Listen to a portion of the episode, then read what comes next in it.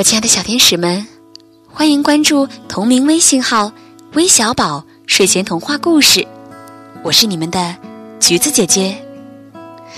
今天是五一小长假的最后一天了，不知道小朋友们你们的五一小长假过得开心吗？橘子姐姐希望你们每天都是开开心心的。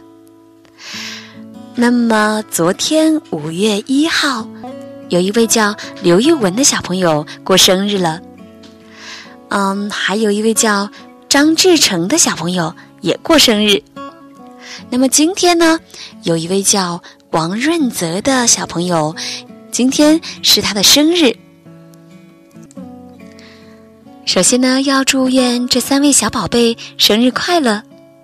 除此以外呢，还有叫方艺丹、林子慧。以及双胞胎兄弟何正泽和何灵君一起点播故事。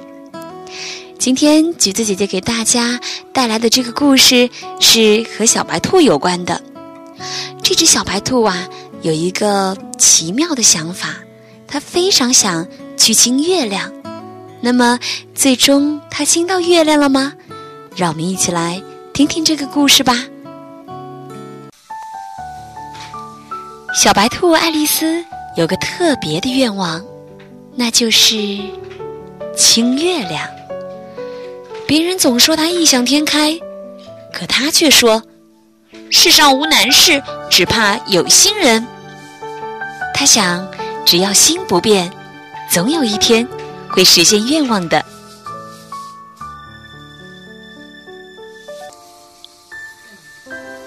瞧。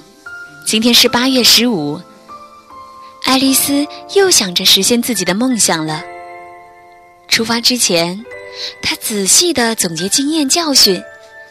也许她以前对月亮不够好，总是不礼貌的对它指指点点。也许她没有找对通向月亮的路，走了太多的弯路。爱丽丝约上最好的伙伴小猫。艾丽尔，还有小狗法特斯一起出发了。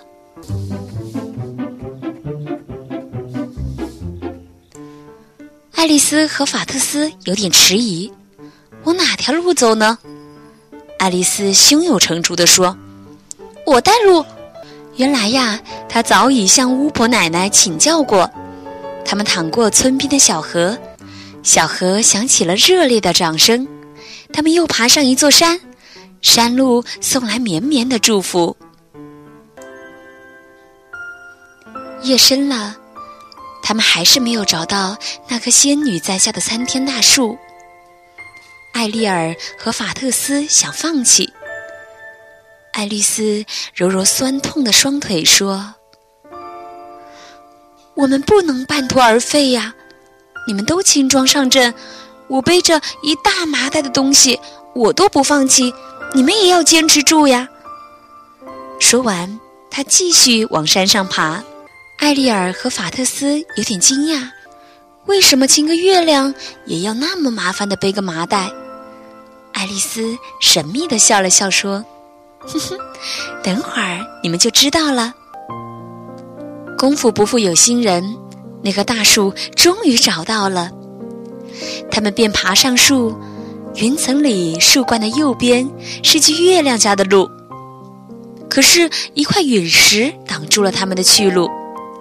他们只好用绳子套住月亮往下拉，拉呀拉呀，可怎么也拉不下来。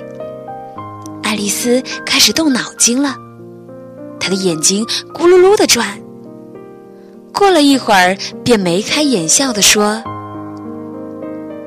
既然月亮拉不下来，我们把它喂下来吧。说完，他从麻袋里拿出早已准备好的月饼，月饼好香呀，直叫人流口水，连山里的小虫都叫着想吃一口。他把月饼朝月亮扔过去，月亮眉开眼笑，张口就吞下月饼。艾丽尔和法特斯见状，明白了爱丽丝背麻袋的良苦用心，于是就帮忙把一个个月饼扔进了月亮的嘴里。月亮撑着肚皮慢慢沉了下来。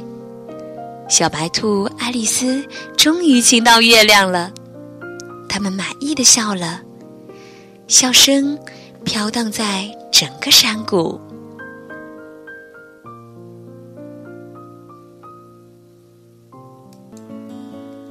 亲爱的小朋友们，你还有别的办法能亲到月亮吗？不妨动动我们的小脑筋，想一想吧。好了，今天的故事就到这里了，我们明晚再见吧，晚安。